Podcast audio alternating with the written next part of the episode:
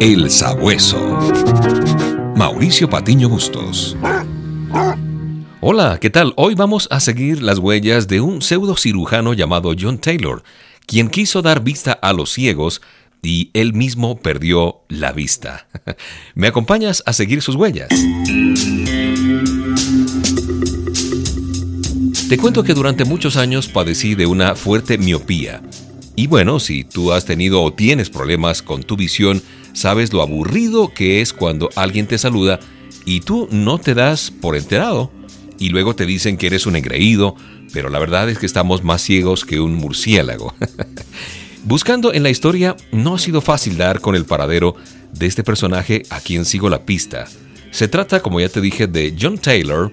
Tal vez ese nombre no te diga mucho, no te diga nada pero si menciono los nombres de Johann Sebastian Bach y Georg Friedrich Händel, tú dices, ah, bueno, bueno, los músicos, aquellos músicos del barroco, aquel de la tocata y fuga y del Mesías, sí, claro.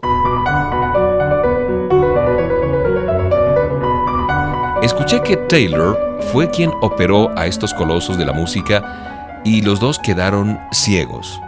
Sí, así como lo oyes. Pues resulta que el papá de Taylor era médico de profesión y por eso su hijo abrazó con gran entusiasmo, pero al parecer con poco talento, esta sagrada profesión. Eran tan penosos los resultados de sus primeras operaciones que muchos de sus clientes inconformes le echaron candela a su casa y tuvo que salir corriendo, tuvo que salir huyendo de allí. Descubrí que mientras pasaba la tormenta, atendía en un carruaje que acomodó como una especie de consultorio itinerante, recorriendo aquellos humildes pueblos de su época. Eso sí, dueño de una generosa lengua, para hacerse publicidad entre la gente incauta que acudía a él con la esperanza de tener luz para sus ojos. Acérquese por aquí a la consulta del doctor Taylor. Operamos de cataratas, queratocono y visión deficiente por unas cuantas libras esterlinas. Acérquese por aquí. Con el tiempo, de alguna manera se las arregló para hacerse de un diploma de cirujano oftalmólogo y con su nuevo título bajo el brazo, se codeó con lo más granado de la élite burguesa y acomodada, entre ellos Gottfried von Swieren, un notable diplomático y acaudalado mecenas de importantes músicos como Mozart, Haydn y Beethoven, entre otros.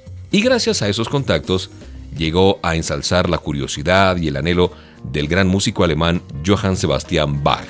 Según John Taylor, se trataba mm, de una simple operación de cataratas y bueno, procedió a intervenir al compositor.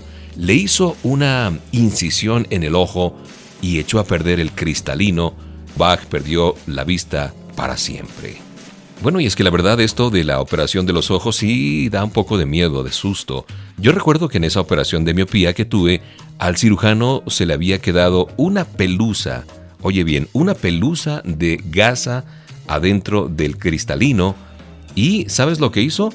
Tuvo que llamarme otra vez al consultorio, abrió nuevamente la herida y con una pinza sacó esa pelusa para que no me incomodara porque yo sentía que había algo como cuando tú tienes una pestaña en el ojo y te causa esa irritación, esa molestia.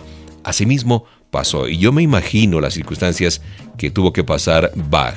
Por ese mismo tiempo y pese a su mala reputación como cirujano, otro grande de la música del siglo XVI, el alemán Georg Friedrich Händel, se puso en manos del doctor Taylor. Y claro, los resultados no pudieron ser peores, y Händel también perdió la vista. Husmeando un poco más en la vida de John Taylor, descubrí que al final de sus días empezó a tener problemas con sus ojos y adivina qué. Exacto, resolvió operarse él mismo. ¿Y cuál fue el resultado? Bueno, tú lo has dicho, también quedó en la oscuridad.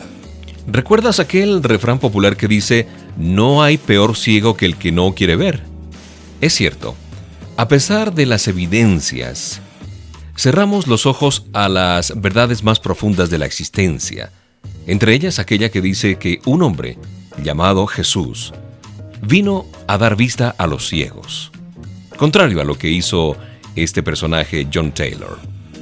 Todo aquel que tiene un encuentro con Dios no quedará en la oscuridad, sino que sus ojos verán maravillas. Y yo te pregunto, ¿te gustaría que la luz de Dios alumbre tu camino?